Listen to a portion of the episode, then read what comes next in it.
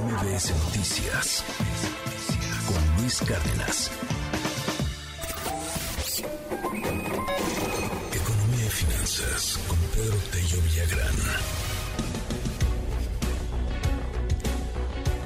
Las 7 de la mañana con 57 minutos. Por las nubes, la inflación en alimentos en el mes de mayo, pues no que va bajando, es que bajen unas cosas, pero en otras no tanto, o cede, y, y bueno, pues uno escucha estas noticias de que ya estamos controlando, ya va bajando, ya están pues sí, no es cierto. Algunos alimentos siguen estando extremadamente caros. ¿Por qué, querido Pedro? Muy buenos días. Luis, buenos días. Qué gusto saludarte a ti y también a quienes nos escuchan. Antes de entrar a este tema, de lo caros que siguen los alimentos en el mercado para los consumidores, déjame hacer rápidamente una reflexión sobre el tema de este compromiso que el día de ayer los empresarios presentaron al gobierno de invertir 30 mil millones de dólares. No es una historia nueva, Luis Auditorio. Déjenme recordarles que el 13 de junio del año 2019, es decir, casi cuatro años atrás, el Consejo Coordinador Empresarial y el Gobierno Federal suscribieron lo que entonces se conoció como el Acuerdo para promover la inversión y el desarrollo incluyente. En esa oportunidad, Luis Auditorio, el entonces presidente del Consejo Coordinador Empresarial señaló que el compromiso de los empresarios era invertir hasta 35 mil millones de dólares para impulsar el crecimiento de la economía mexicana a un ritmo del 4%, acompañado de la generación de más y de mejores empleos. Y los compromisos suscritos en ese documento, para el cual existe incluso una fotografía donde está el presidente del Consejo Coordinador Empresarial, el presidente de la República y el entonces enlace entre gobierno y empresarios, el señor Alfonso Romo, eh, en ese mismo documento se establece que los compromisos gubernamentales era establecer reglas y mensajes claros y propositivos que generen confianza y estabilidad para invertir.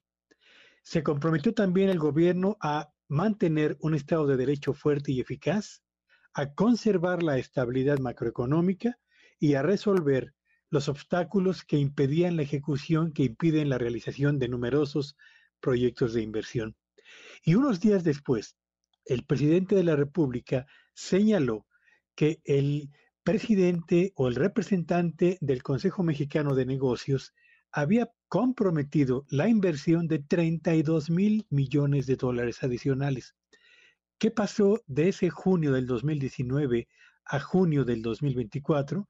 Bueno, pues que la inversión privada prácticamente se contuvo y evidentemente la economía mexicana dejó de crecer en ese mismo 2019 nos estancamos en materia económica, luego en el 2020 viene la pandemia y la caída de la economía mexicana, 2021 fue el año del rebote de la actividad económica nacional, en 2022 la economía creció 3% y en este 2024, si bien nos va, creceremos 3% como lo anticipa Hacienda. Así que aquel compromiso de invertir más de 30 mil millones de dólares para buscar un crecimiento económico del 4%, simple y sencillamente no llegó. Y después conocimos los anuncios, Luis Auditorio, de los proyectos de infraestructura, un primer paquete de proyectos de infraestructura que se anunció conjuntamente por gobierno y empresarios, que se quedó en eso, en un buen anuncio. Y luego unos meses después vino un segundo anuncio también de proyectos de infraestructura que tampoco prosperó.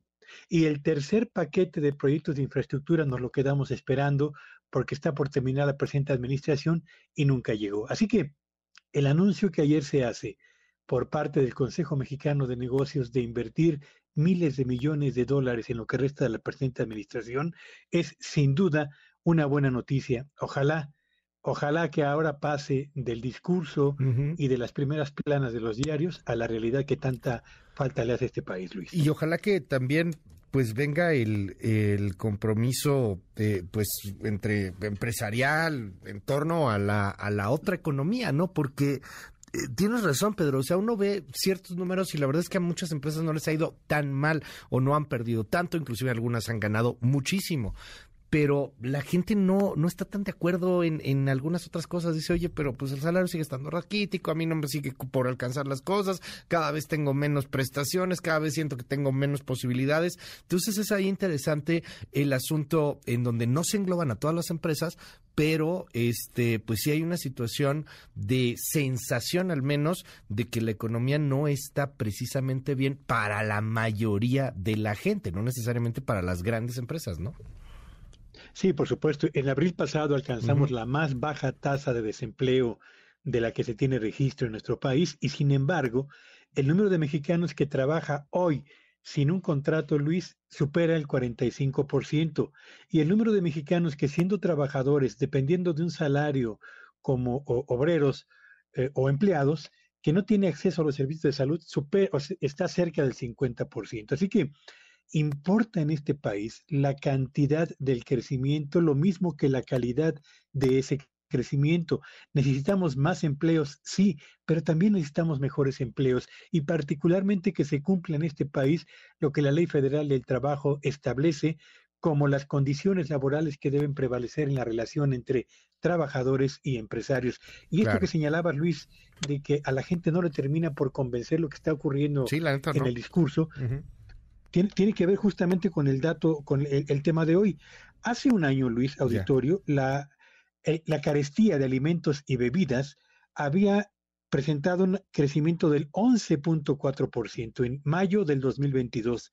En mayo del 2023, el, el mes pasado, el incremento en los precios de alimentos y bebidas es del 11.3%. Prácticamente la velocidad en el aumento en los precios de estos productos se mantiene igual, a pesar de que la inflación general pasó del 7.6% en mayo del año pasado al 5.8% en mayo de este año. Por eso a la gente no le viene bien estos números, porque en su realidad los, los precios le imponen la obligación de seguir utilizando más fondos para llevar los mismos productos a la propia mesa de la familia Luis. Gracias, querido Pedro. Te seguimos en tu red. Síganme en Twitter en arroba Petello Villagrano y que tengan un espléndido fin de semana. MBS Noticias con Luis Cárdenas.